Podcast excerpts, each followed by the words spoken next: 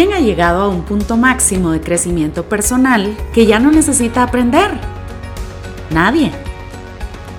Como seres humanos, todos necesitamos aprendizaje constante. Por eso en Podcast GP compartimos la mejor experiencia a través de historias, ejemplos y herramientas de liderazgo que nuestros invitados han utilizado en su camino al éxito. La transformación personal es un proceso evolutivo para pasar de un estado a uno mejor Esperamos que este podcast agregue mucho más valor a tu vida.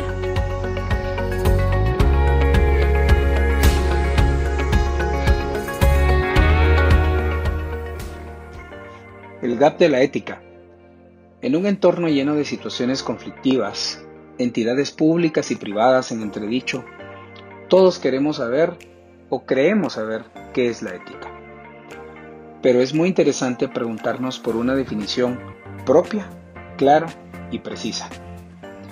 Este amplio, sensible y hasta conflictivo concepto se vuelve más complejo cuando nos toca tomar una decisión ante una situación que nos confronta entre lo conveniente y lo correcto. Es en ese momento cuando nuestros principios y valores luchan contra nuestra conveniencia o la presión a la que estamos expuestos. A continuación menciono algunas pautas que nos ayudarán a comprender y valorar la ética y a identificar las mejores opciones ante diferentes circunstancias. Número 1. Aristóteles enseñaba que nos hacemos más virtuosos practicando la virtud. En consecuencia, nos hacemos éticos practicando la ética. Este cuestionamiento nos hace reflexionar sobre si decidimos y actuamos con base en los fundamentos adecuados. Recordemos que como seres humanos estamos expuestos a decisiones todo el día en diferentes áreas de nuestra vida, familia, trabajo, estudios, ciudadanía, etc. En cada momento estaremos expuestos a situaciones en las que nuestra ética e integridad estará siendo puesta a prueba. 2. El tema de la ética requiere que distingamos entre los términos coacción, conveniencia y convicción. No hay ética a partir de la coacción. Muy difícilmente habrá ética en el ambiente de la conveniencia. Generalmente, la ética nace y prospera en un ambiente de convicción. Es en este último ambiente donde confirmamos que la ética existe en nuestro ADN, a pesar de las circunstancias, presiones o conveniencias a las que estamos expuestos. 3. La ética no es algo estático o una receta de cocina que se aplica siempre al pie de la letra.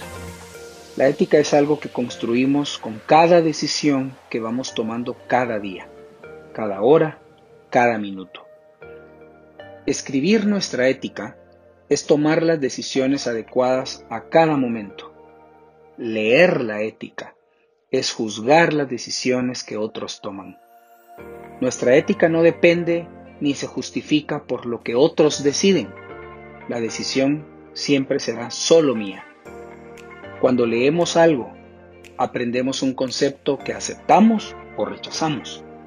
Pero al escribir nuestra propia ética, creamos nuestros propios conceptos a través de reflexiones y decisiones que tomamos. 4.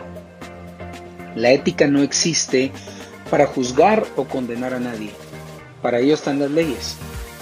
Debe concebirse como un medio de evaluación propia, por medio de la cual buscamos encontrar la forma de ser mejores personas, mejores trabajadores, mejores patronos, etc.